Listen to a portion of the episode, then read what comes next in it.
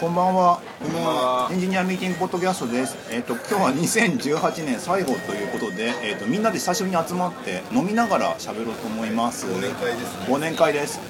はい。なんで今回はちょっと飲みながらになるんで、もしかしたら不快と感じる方もいるかもしれませんが、ごあのご了承ください。あの2018年もうすぐ終わりますけども、今年は何ですか？1月1月とかさ、何やったっけ1月仮想通貨盛り上がってた頃です。仮想通貨見事に暴落したね。ああそっか。でもこの1年でしたね。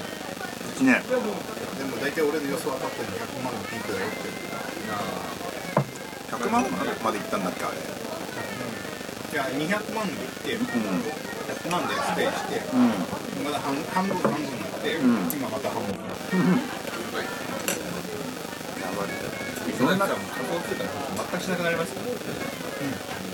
いやみんな世の中が守れてないいやいやそうだけどいち早くしなくなったんですみんな盛り上がってる頃に一番しなかったなんかそんそういうなんかなんだお金儲けとかあれはもっとダメだって普通になんか仮想通貨ってバーチャルマネーだからポイントとしてポイントああ感覚2018年その暴落とかあってもういろいろねなんかペイペイ100億円。もう急に12月。間がない。間がない。間がないね。何があったんでしょうね。今年はあの世の中はなんかけ経済が荒れ狂ってたっていう感じ。で中中国とわーわー言ってたっていう。あれ狂ったしあれフェイスブックのいろいろごたごたって今年今年です。なんで GAFA とかもなんかすごい今年の前半にこれから GAFA だ GAFA だって今もまた言ってるけどちょっと前も言ってたよね。ちょっと前に本とかすごい出て Google、Facebook、Amazon、Netflix あれ？そもそもはあれでしょなんかそもそもは税金あんま払ってないのが問題だよ。税金もお金払ってないし個人情報いっぱい持ってるのが問題だよっていう話をしてて案の定フェイスブックが食らってみたいな感じだった。け Facebook 一回食らって持ち直したかなとか思ってたらなんか知んないけどもなんかサイバー税とかヨーロッパあたりから個人情報とか、まあ、そもそもインターネットの税金かけようぜっていうのは今日もフランスかなんかでかけるようにな。ってるそれでもうなんか大変だねみたいな感じになってるっていう。だから今年なんか GAFA もそうだしサブスクリプションモデルもそうだしなんか新しいネットの儲け方みたいな感じの話題がいろいろ上がってたんだよね。そしたらすげえ株価下がったりとかしてたりとかして。どなんか全体的になんか経済的にはやっぱ下がってますよね。去年より。だって今日年初来安値とかなってたよ。だよね。なんかなんとなくちょっと去年とかってまだちょっと景気良くなってきてるかなと思うんですはい。なんか今年はもう景気良くなってる感なくないですか？景気悪くなるぞっていうふうに言われて来年からはどなんか下がるんじゃねえのみたいなことを言われている状態。そう。なんかそんな肌感そうだなんかでも今年はなんか上昇ではなかった。なんかこなんかう停滞してる印象ですよ、停滞ですねなんか大負けもしないけど勝ちもしないみたいな感覚で。あじゃあ下がってますいやもう本当上がり下がりが激しくすぎてよくわかんないっすよ見てて。豊洲池の今年ですよね。豊洲池の今年です。あれ何月だ？いや経済的なとこからすそうだ万博も決まったのも今年だよ。万博決まった。大阪万博。そうですね。あれ結局大阪万博となんかカジノ法案なんかごちゃっとしてたじゃん。あーあれどうなってるのよく知らない別じゃないの？別なの。わかんないけど跡地でカジノすいないや跡地ではないんだけども。いやわかんない。どっちがどっちになるかわかんないけど カジノはカジノであのーなんか誘致海外から日本へみたいな感じの誘致策の一つとして挙げられてたっていう感じ。カン君とか作るでしょ。うん。カン君の周りにカン君の周りに作ったあ台風って今年だけ？カン君。いっぱい雨降ったよね今年は災害がね多かった岡な山と？どこだよ北海道とかあっちの方雨雨もあったし西日本もあったし台風もあったし地震もあったし。台風だって実家帰った時すごかったもん。滋賀県ってなんかその大阪よりも内陸にあるから、弱まった状態で滋賀県に到達してるはずなのに実家帰ったらその琵琶湖の前も言ったかもしれないけどガードレール全部倒れてるえ風でいやでそうそうそこそこでかい松がバンバン折れてて浜辺のね。ええみたいなでそれでもよ弱まった結果そこなんですよ。そうなった結果で。もっと西の方は。そうで僕毎年夏休み帰って釣りするんだけど今年はその藻が全部流れちゃってその全然釣れない。今年の琵琶湖は不調っていうか。不調でしょうね。こ酷暑だったんですよね今年は。酷暑。酷暑台風。台風とか。地震地震もあったよね北海道。あったね地震。そういうのもあって結構災害がすごかった年でもありましたっていう。スーパーボランティアだね。いやもうスーパーボランティアありましたねでもそう考えるとなんか世の中はいろいろあったけどエンジニアっぽいことが何も思い浮かんでないっていう。いやあエンジニア業界で大きなところって何があるのファイヤーベースがすげえ伸びたとかあるのかああの GitHub がマイクロソフトにはい買収される。あー。あれでかくない？結構。大きい。大きな動き。でも何にも何にも感じないですけどね。いやでもなんか一応 VS コードからプルリク送れるようになったじゃん。ああまあそうですね。小さな変化。小さな変化かもしれないけど。あと iPhone が大したことないみたいなさ。はいはいはい。大したことなないんかあんまり盛り上がらなかった。ピクセルピクセル3もなんかすごいって言われたけど、まあ、確かにすごいんだけど思った以上に盛り上がらなかった。携帯端末の適正価格がそろそろ10万超えしてあれ？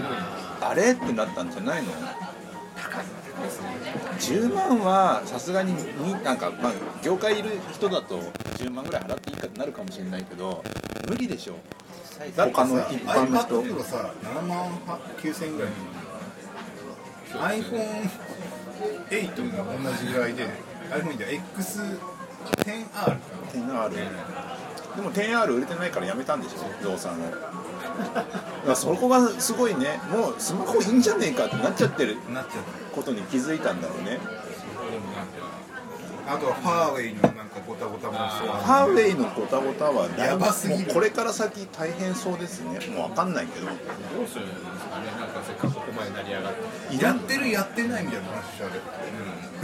後で編集するけどさ。やってるやってないじゃなくて停止されてるからねいやでもね証拠がないんだって。証拠がないで証拠がないしその技術的な動向っていうよりも中国のあれでしょ？あのなんか僕も聞いた話だけどあれですけども中国の法律で中国当局がお前のとこの情報をよこせって言ったら出さなきゃいけないバッんでしょ。クドア作んなきゃいけないそう。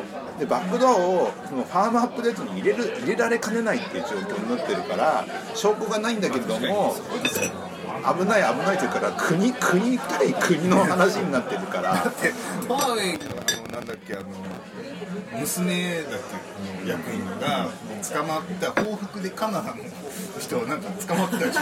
しかもカナダってしかもカナダが捕まえたんだけどファーウェイの人を。あのでアメリカの要請で捕まえたんでしょ。はああとばってもいいってことだよ本当ですよね。えみたいな言われてやったら自分のとこが被害にえ遭ううちらお作りの三種盛りでございますね。ちょっとお醤油でございます。このパターンでもすごいなこれお茶下げいたしあんなます。分かりやすく報お復する飲み物のすごいねあのファーウェイのなんかなんかすごいなんかこうボクシングみたいでいいなと思った。いやーパンって言ったらあれパンって返す食らってるところ。すごいと思うよ多分。ソフトバンクとか大変なんじゃな大変だと思う。明日上場だけど。あそうなのそうだよ。なんで知ってるの？いや絶対ない。だってニュースですごい話題になってるじゃん。CM やってるぐらいだしあれ。ね。すごいよ。なんかあのあのファーウェイは来年。ねどうすんだろうね。いやどうしようもなんないんじゃないの？だって。シマンテックもどうすんだろうねと思って。アプリアプリのね。全部削除されて削除されてんね。なんかそういうの多かったね。でそう考えるとまあいろいろ動いたんですね。動いてるかかその前進んだ感がなくない？いやいろいろいろ動いたんですよ。進進もうが進まないが動いたんですよ前進した感が今年はなかった初めてそのがなんか Google とか Amazon とか Facebook とかが社会の問題になんかぶつかったみたいな感じぶつかり始めた。それがプライバシーだったりセキュリティだったりあとスマホ市場が飽和したとか Amazon だってね伸びてはいるんだろうけどなんかこれから先どうなんだっけみたいな感じになったりとかしている状態。もういもう夢を見てる時間が終わりましたよみたいな感じこれから先はねどうなるかっていう感じの世界。それに突き刺されてるフェイスブックでしょ。そうだね。ユーザーめっちゃ減ってるしあのプロダクトのあれもななんかこれといったものないし。でもなんかああいうところにいる人めっちゃ賢いと思うんだけどねまあそりゃそうでしょね。めっちゃ賢い人が考えて儲けられなかったらもう下々の僕らはどうすればいいんだってなると思うんだけどね。まあ期待値が高いんだろうけど。めっちゃ賢い中にいる中でやっぱなんかその差が生まれてくるから。ああでもそうあのさついこの間けどあのツイなツイッターじゃねえやバインの創業者が亡くなったじゃない、そうなの？そうそうあのバインやってバインツイッターに買収されて、今 HQ っていうあのさクイズアプリやってて、うん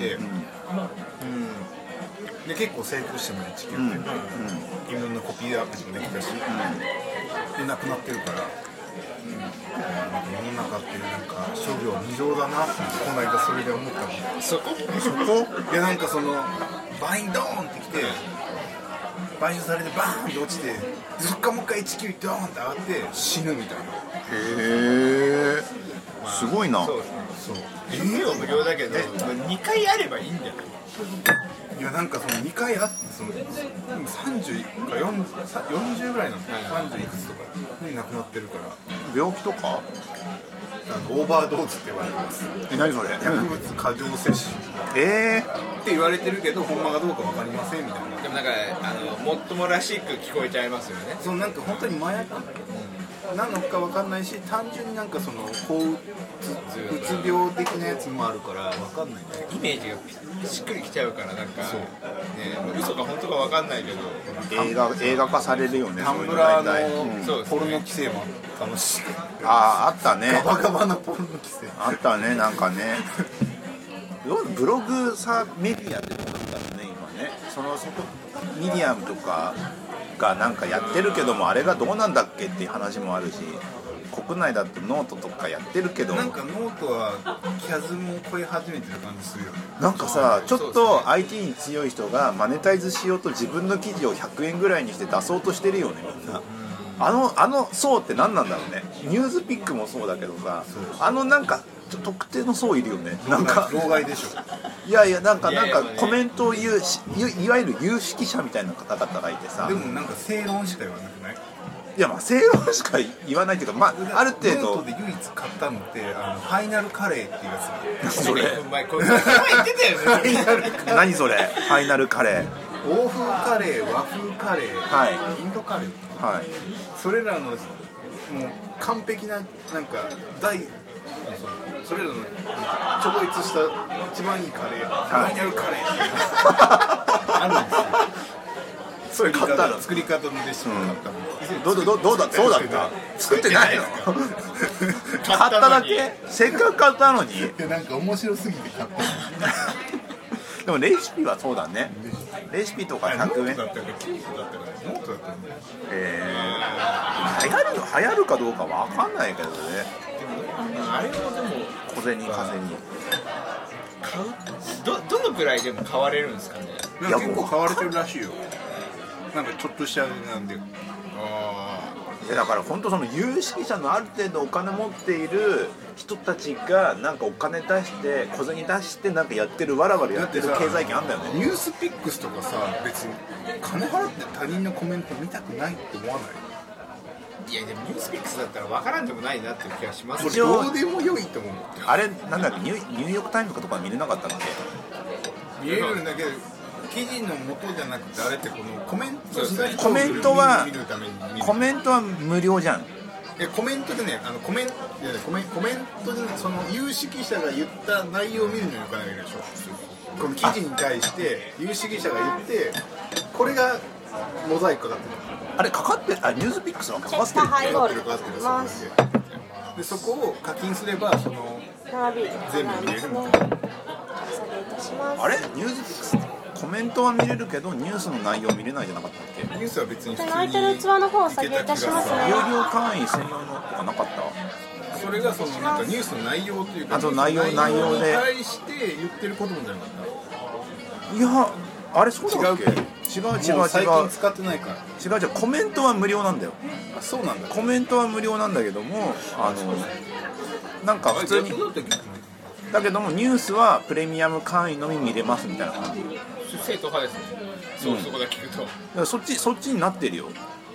でコメントは言ってんだけどもコメントい経済オンラインと一緒なんですか。や普通あまあ普通のメディアとしてはそうじゃん。すげえだから普通だったんですよ。普通だったんですよ誤解してま誤解してたんです。そう。月額1000円ちょっとで日経とか34千円するでしょ。だからそれに比べたら半額で。ごでざいますね。だから日経までいかないんだけどもなんかね就就活とかでなんか知識経済的な知識を得たいような人たちが買ってたりとか。絶対日経見た方がいいよ。そそのそこら辺とか狙ったりとかあとなんだへあとなんまあいいわゆるサロンとかに登録するような人たちっているじゃないですか。はい。あのちょっとなんだあのシナプス自とかね。己自己意識なのかわかんない。落合陽一さんが好きなようなタイプ。それもまたトゲが立つ言い方言いましただなね。いやいやだってコーナー持ってるでしょ。番組持ってるでしょ。あー。あのあの方は。いやそれでそういう人が好きなような人たちが集まってるあの経済圏の凄さあれをねノートとかも多分捕まえてんだろうなって感じがしてすごいなとか思いながら眺めてそうだよねハーチューとかもそうだよね。なんかそうだね。独特の経済圏持ってるああそうです全然興味なくないね。我々はからすると。でも一般の人もそこそこ興味ないんだけど、ハーチューをハーチュー化できるぐらいの一定層のファンとか経済圏持ってるからあれ有名なんだよまあそうかそうか。そういうことそういうこすごいと。一定のポピュラリティがあるから。すごいまああれですね。本当はなんかハーチューハーチュー化するってよく分かんなかった。けどでもなんか言ってることは分かりますねあれってハーチューはハーチューってキャラをなんだろう商売にしてるじゃんだからなんだろうキャラが商品。だからそのブランド価値みたいなのを頑張ってやってると思う。本人はまあそれ自体に市場があるってことですね。そうだからそのブランドをが好きな一定層がいればやっていけるみたいな。なんかあるよね。あのターゲット層が好きな人たちってね。わかんないけど無駄に広げすぎないっていうのが多分戦略として正しいの。あだから一定の人たちには叩かれて遠慮するじゃない、はい。けどそのじ自分のブランドを保っていけるだけの経済圏とかファンがいるから成り立ってるみたいな自己意識な自己啓発の分類なんだよねきっとあれ。あのー、なんだろうかホリエモンとか好きな人たちってなんかサロンとかでさ儲かってる人たちいるじゃん。最近だとキングコング自身そうだね。とかね、ああいう人たちが好きな人が一定数いるでそういうそこら辺のなんかやってることがいろいろ増えたなって感じの。なんかでもそういうことって大なり小なりあると思う、あれはなんかそのテレビとかそういうメディアで大きく出てくるからそうであるんだけどなんかちっちゃいところでも起きてる気がするこちっちゃいとこ。こなこのこのポッドキャスト。ポッドキャストとか IT 業界でまああるじゃない。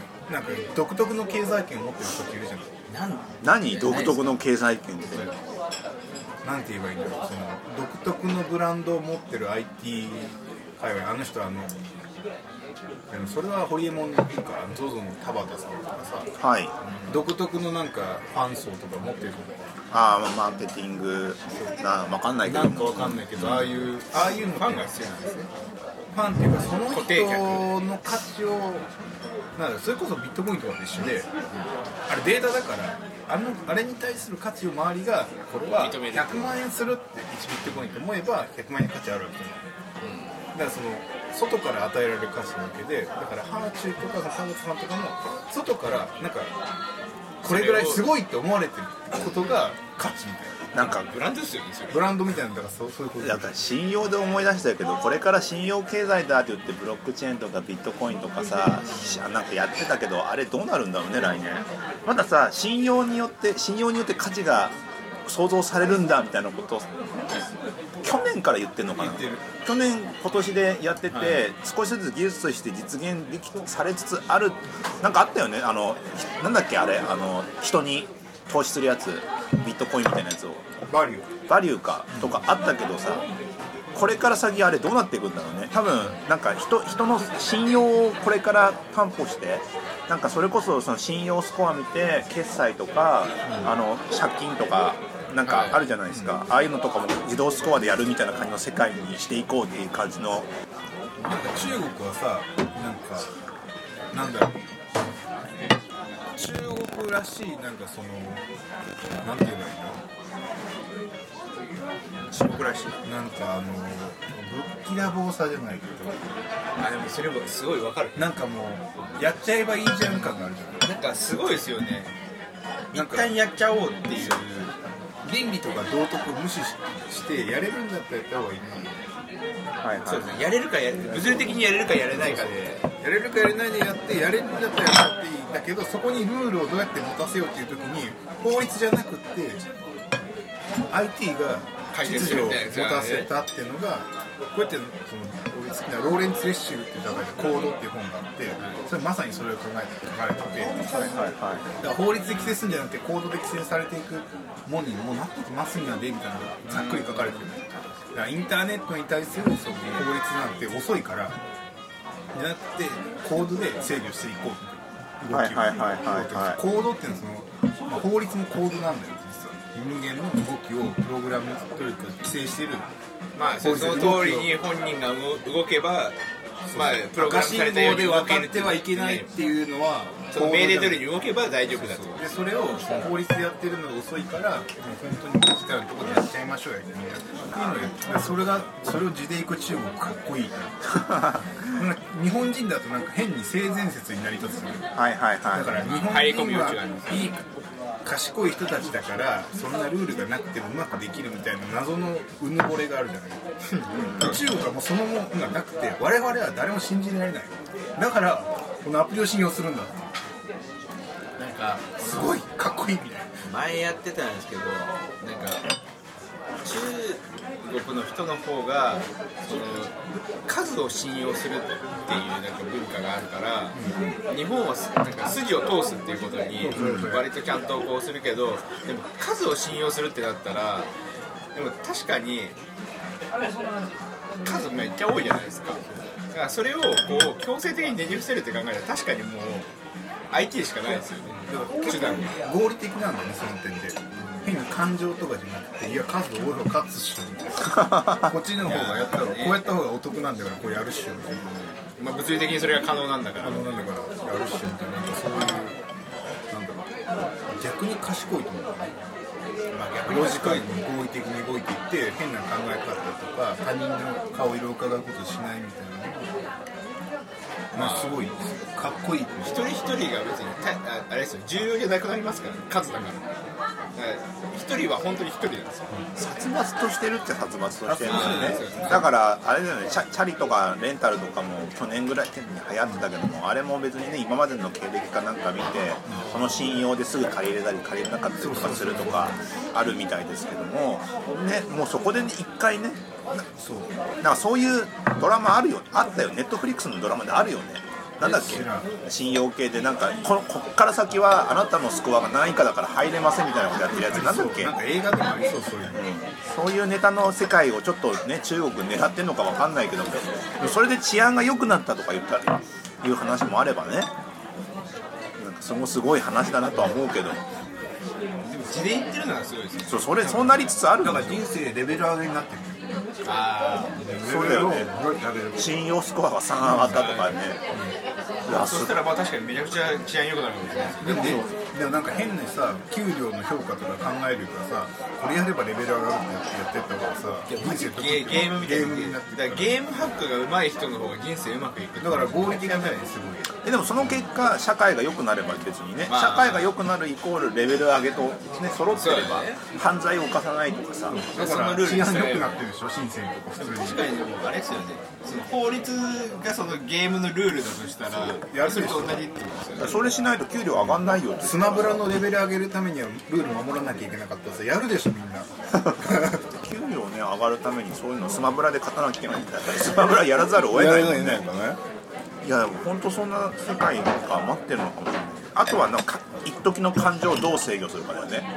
怒りとかさ追い越しちゃったりするかもしれないじゃん。どっかで揺り戻しは来そうだけどね。そうそうそう。ポピュリズムだみたいな感じ。で俺たちは人だみたいなのはあるかもしれないけどもなんかコードコード的にはちゃんとそれが信用スコアがあった方が社会的に良くなるよねみたいな話になってる。トランプ政権もそういうことなんじゃない、うん。なんかその合理性の究極まで行ってあのアメリカは行き詰まったみたいな感じでカオスを呼び込んだわけでしょ。ガーって。で何が起こるか分かんないんだけどみたいなもう一回当選するのかね。よりも揺り戻しみたいなの全然あるよね。あるある最近スーパーで自動レジがすごい浸透しつつあるじゃないですか。あるね。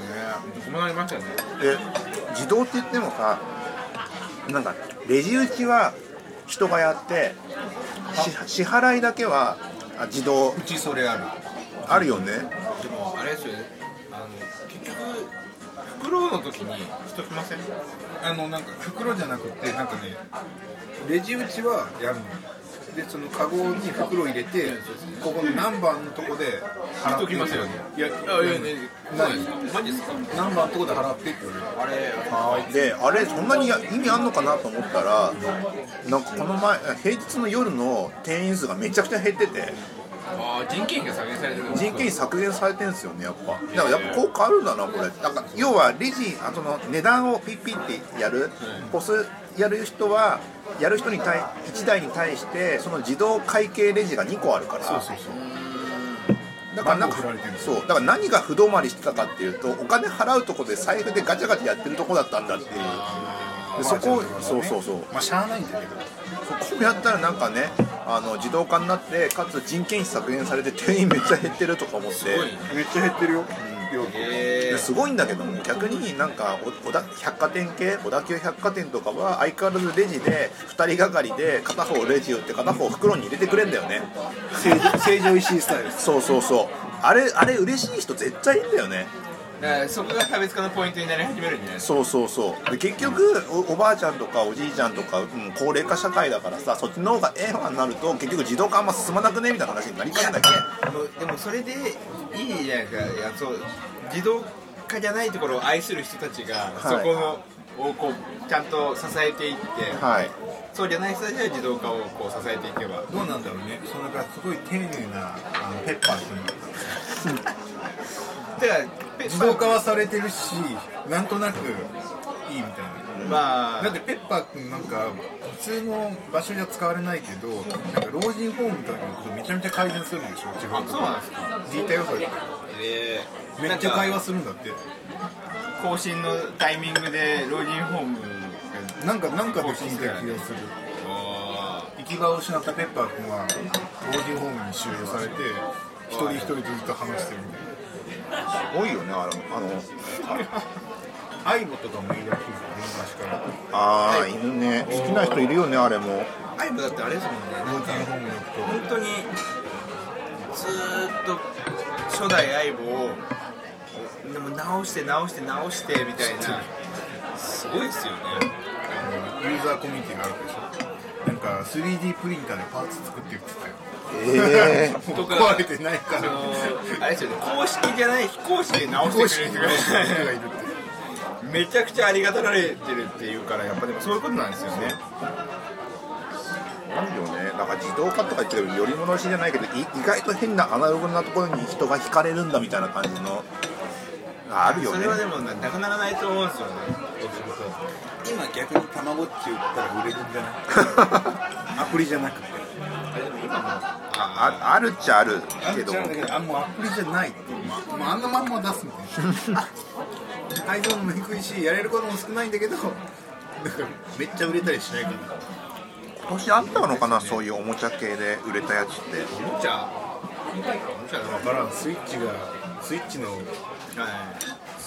1年だった気がするな今年スイッチはね一通りできたから来年からどうなるんだろうねっていう。他のハードがあんまりパッとしなかった。いや普通に売れてるんですよゲームゲーム機が。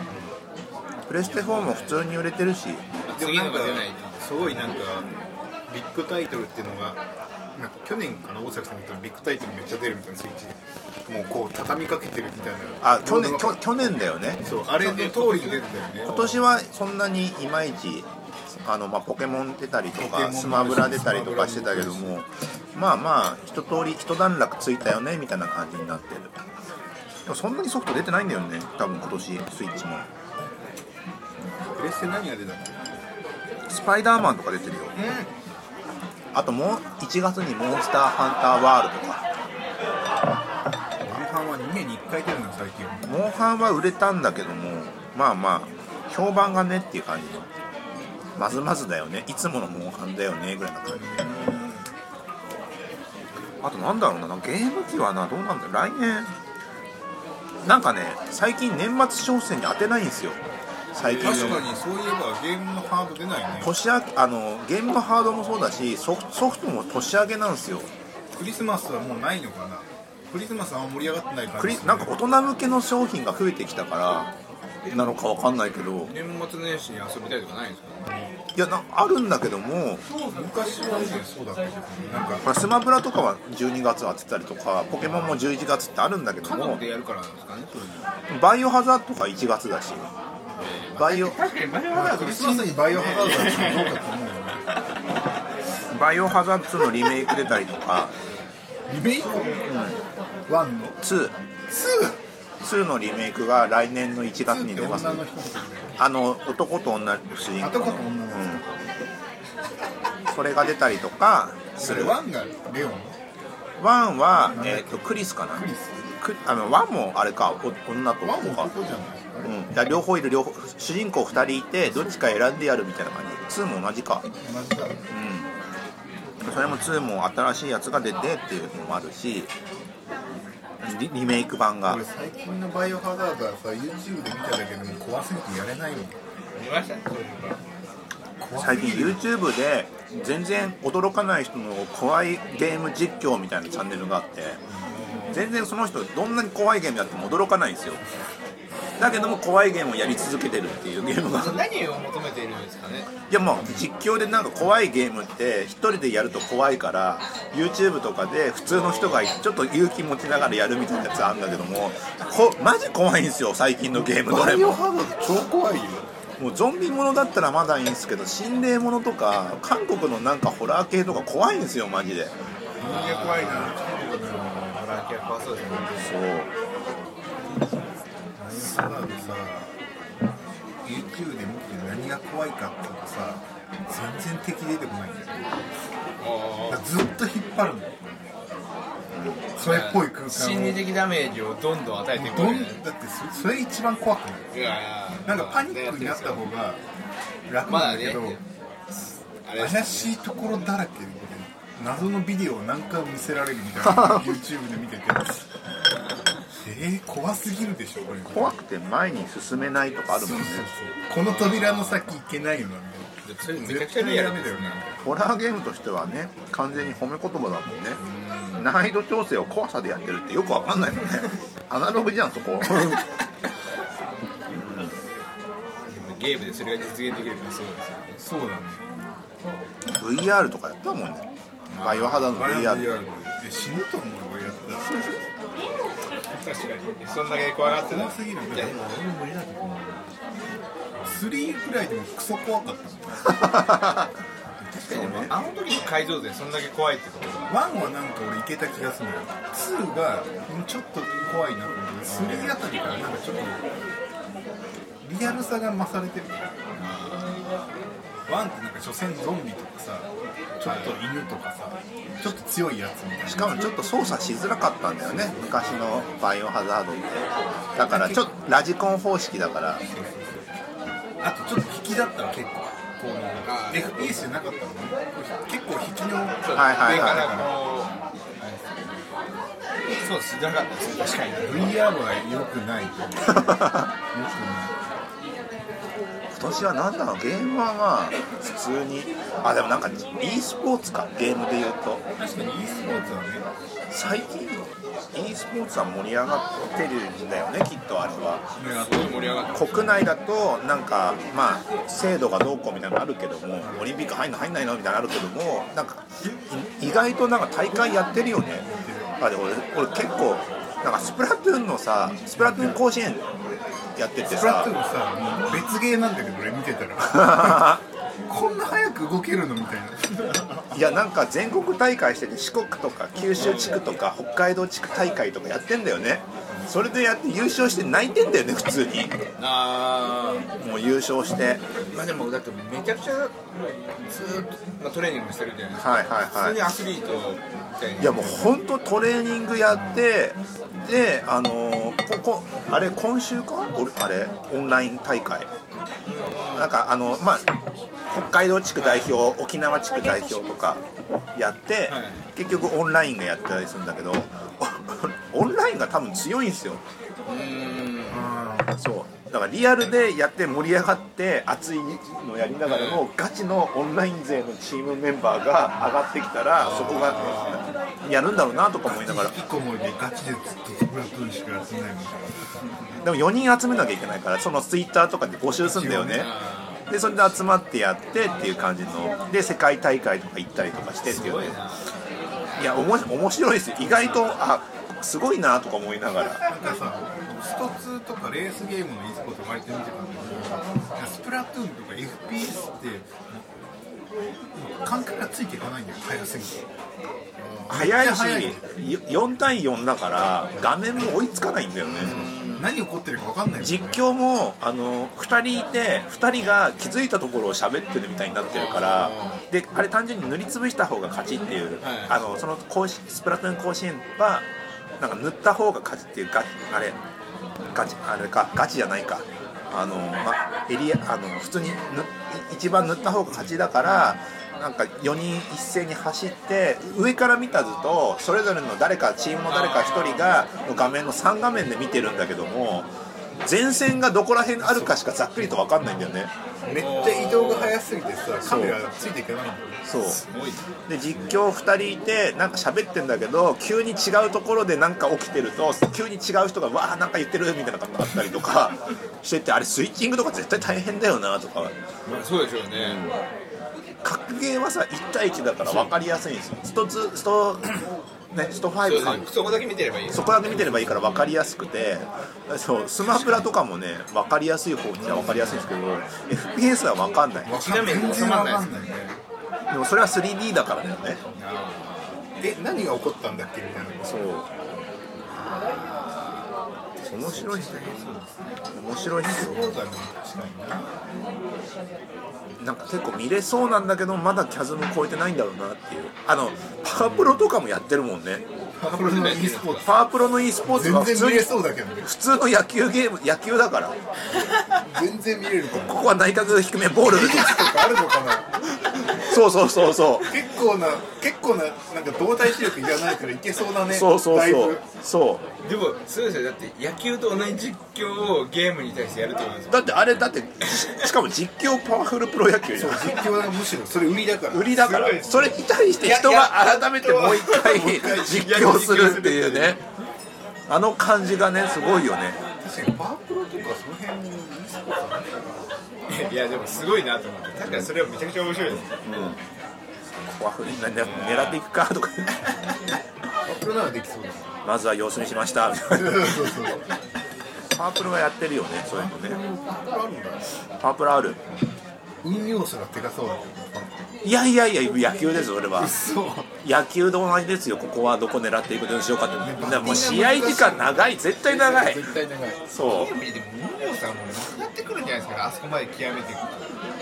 ないねだってもうフレーム単位で見てる人たちの世界でフレームを超えていくじゃない一つとかってフレームこフレーム超えられなくないさすがにフレーム落ちるから落ちるところを想定してスト2とかやるじゃないやばいね。フレームを超えてきます確かに。桃鉄でさえも運じゃねえって言われることあるからね。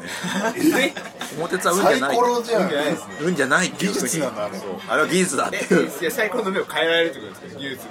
いや技術でさあ技術でその急行カードと急行カード。かそこら辺とかうまく使いこなしたカード戦略だみたいなことを言ってるとかじゃああのサイコロは誤差の範囲。ってこ誤差の範囲で。ここであえてこの物件を買わないみたいな。や つここであえて買わない。買わないこっちのマスに行くみたいなやつがある。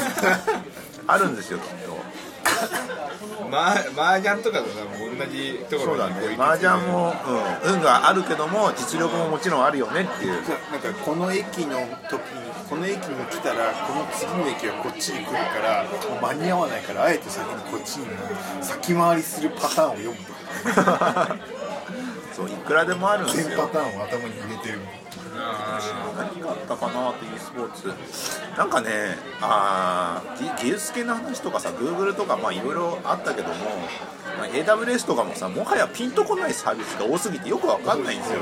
何あの衛星とか。分かんない。もはや分かんない。でもなんか人工知能系のやつをクラウドでやれるのを増やしていくんだよね。方針的には。あもうこれねねね。解析とかをクラウドでやりましょうはいっていうはいはいはい。はざっくり、今年のリーンベント。いね。まあ力ずっとかけてましたからね。まあなんとなくメカニカルタークとかあったもんね来年はどうなるでしょうね。人工知能がどうなんか？あれ一般の人もあんまり難しいことわかんないんだけどなんだかんだ使えるよみたいな世界が待ってんだろうね。待ってる。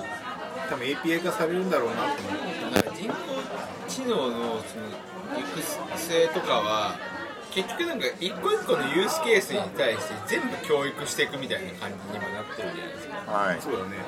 だからなんかあれですよね。そのどんどんどんどんそれを増やしていくみたいなのがなんか来年なのかなっていう感じがし今も結構増えてるけどなんちゃって人工知能というかうんただのレコメンドやんみたいなのがいっぱいあるよまあそれがもう少し精度上がっていくんだよねなんか使えるところはもう限られてるからなんかもっと導入されていやこういうニーズがあるよねっていうところが増えていかないとそういうフェーズにならなくないですか？今なんか一番マスそうだなってところにこう投資してるみたいな感じ。でかつそそろそろマーケマーケットプレイスとか出てきたんでしょ？AWS とか、うんそういうのがあってこれをやりたい時はこのこのでこのやつ使えばいいよみたいになってて。それはありそう。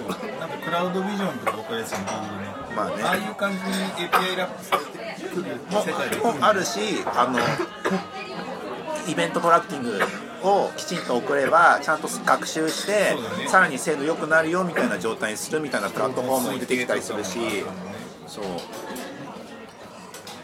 AI はそうなってくると難しいことよくわかんないけどなんか8割ぐらいうまくいくよねぐらいになってくでしょうね。あとはそれを使導入するっていうところについての知見がで勝負するみたいな、うん、変なのしやすさじゃないの混入させられたら分かんない。ですよそうそうそう。ブラックボックス問題でしょ。そう。それはまあしょうがないそれこそ情報流れてるの分かんない。情報抜かれてる抜か情報抜かれるっていうかまあ情報を変えられ変えられちゃっても分からない。ね信頼しすぎてさもそれが正解だと思ってしまってるみたいな危険なところそうするあとは自分の頭で考えましょうって感じにフェーズがやってくるからなんかあとは来年とかだと 5G が 5G そろそろ来ると思ったらちょっとずれたんだよね。多分来ないと思いますよ。20そうだよね。ぐらいなんじゃいやない20年も来ないんじゃないかな。なんか後ろずれしてるんだよね来なくないですか？ももっと多分全然先な気がするんですよ。5G? いやでもなんて誰かがドンって言えばだってどこももう 5G やりますよ。いややりますねとか言ったら携帯料金安くしなよって言われちゃってるじゃん。携帯料金安くしますみたいになっちゃってるから投資がとかなんかいろいろあって。あんだけ 5G、5G 去年言ってたのにそれがもう何年も続いてなんかあれ？今何年だみたいな風になるんじゃないですか。一応来来年から始まるよっていうふうに言われてるんだけどもいろんな問題が起きちゃっててもうなんかよくわかん本当に起きんのかっていう。オリンピックが来たら回線パンクするからもう絶対必要みたいなのがなかったいやだからねいや全然そんなことなかったよね。通信系は 5G 行くぞって言ってるところは多いんだけれどもそれが本当に来年から実を結んでいくかの懸念がファーウェイとファーウェイ系の話とあとあれだよね。そもそも携携帯電話料金についてのその通信料費用対コストというかそこに対してどんだけみんな乗っかるんだっけがよく分かんなくなってるよねっていう話。あの今ニューヨもクソ安いですからね。ん？ニューヨそうなの？へうん安めっちゃキャンペーンしてるしえアイ iPhone もね別に 5G 来年は少なくともやんないよねって噂もあるからねでも乗っけるんじゃないチップは乗っけといてみたいな感じじゃないあでもそれはあれじゃないですかいつか本当に開放されたらそそれはやってくんじゃないですかどこもいやでも携帯端末に対してお金払わないよってのが分かってきたからああそうですね。だからそれが出したとしても浸透するかどうかは別問題になっていくんじゃないの？浸透しなかったらまあ結局もうちょっと後になっちゃいます。そうそうそう。浸透しきるまで。そう。ずれちゃうんすよねああいうの。なんつうの。そうなんだよね。5G あとあと技術トレンドなんだろうな。もう衛星とか AWS でできるとか。よくわかんないなってなってて。動画もなんか去年一昨年か。動画元年って言われたのいつだ？一昨年もっと前去年。去年。え去年なの？去年言われた。17はい。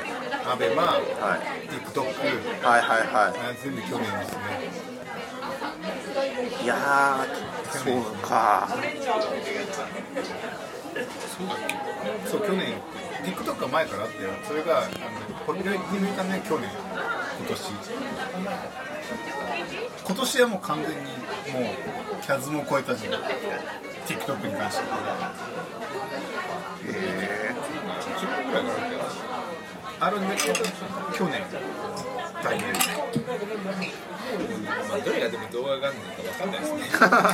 俺の知ってるだけで3回あるから動画があるの。あ電子的観念と同じよ最初にニコ動とか来た時その後になんかもう一回あってでユースとかまあまあ来年どうなるかわかんないしあとはまあね収録もポッドキャストの収録もそうですね収録技術が上がもうもうちょっとずつ上が上げていこうと思うんで。はい。はい。なんで。あの原点に戻りましたね。はい。ポッドキャスト。でもポッドキャストはあの去年まあ結構バズり今年もうやや受け。来年どうなんだろうね。受けてたのあれ。今年やや受けだと思う。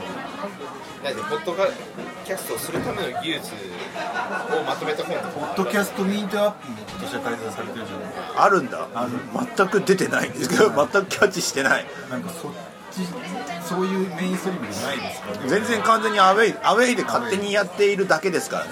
ひどいひどい話ですひどい話だよねいや僕らより上のポッドキャストいっぱいありますよ。人気のポッドキャストはいくらでもありまですもから。なんかそれってさ YouTuber でもそう思うじゃないはい。なんかすごいやつらとすごくない人たちいっぱいいるのよ。はいはいはい。意外とそのすごくない人たちで見る方が味がねまあ味味はまた別問題だよね。釣りばっか見るから釣りの位置は見てるんだけど釣りのどうしようもないやつらがいるのよ。釣りドラ釣りドライブっていうね。はい。もう本当変な帰ってみたらいいと思うけどくだらないのよ、はい。それが超好き。いやまあそっち系ですよ。味がある。方が味がある俺らは味がある方なんですかね完全にそうでしょ完全に味がある方。トップレンジで頑張ってたょだ人気がないだけで味があるでいいんですよね。そうだからその非課金とかそういう方に行かない頑張らない。まあそうですね。いや頑張らせていただいてますよ。それで言うと僕編集とか頑張ってますからねで確かに大崎さんは頑張ってるけどあれですよね。なんとかならないかなって 本当楽したいんですけど。やっとってかなんかそろそろそういう会社できないのかな。あ編集業務を受け持って YouTuber ってさあの YouTuber の会社って編集雇ってるのね結構。ああはいはいはい。自分たちでやるのも自由なんですよね。やるのも自由だけどなんか結構雇っなんかそういう本数たくさん出す人みたいなのははい。その雇っはいはいはい。ててもう編集を取ってなんかキャラとして売ってるから。あ編集技術はもうその雇って人にやってもらうってね結構あるらしくてなんかランサーズとかでやれないのかね。そうだから出ししてねそれがだからポッドキャスト業探界のポッドキャスト業界のウームみたいなのができればいいでしょああ事そうだね。務所にすれば。まあ事務所があってね。だってウームとかってすごい企画も考えてくれるんだよ。へえでも解析してこれの動画はこれぐらいいったから次の企画これでっつって。すごいですすごくない？ねでも商売やってるからそうなんだけどでももしかしたらこの個室も予約してくれたかもしれない。そう。だからだからあのよく YouTuber がちょっと小切れのさなんかスタジオなんかハウススタジオみたいなはいはいはい。はい。全部ウームがやってくれるんだよえよく考確かにそれえられてんな。それ楽だけどほんほん本当に費用がかかってきますねそしたら。だからその契約してるからそのいくらか抜かれるってこああえでもここでマネタイズしてないとダメじゃないですかそしたら。といやだからそのどうだそうだね。そのマネタイズの仕僕方から僕らの財布が抜けていくだけだよポッドキャストでねマネタイズってねめちゃむずいね。いや本当に聞いてもらってだってラジコでさえも曲がりくのって。言われてる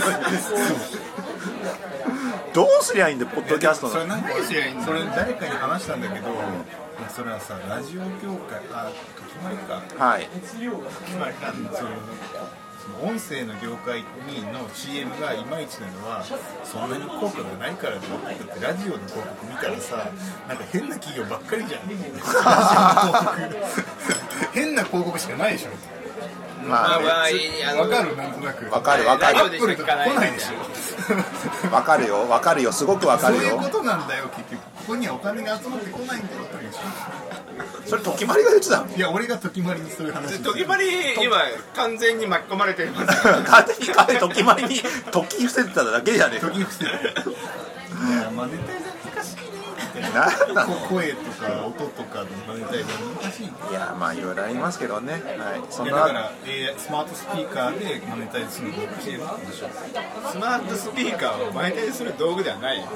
けどもあそこに広告が載ってくるかもしれないでしょ。いや広告じゃなくてプラットフォームだよねハードウェアの話だよねあそこはね。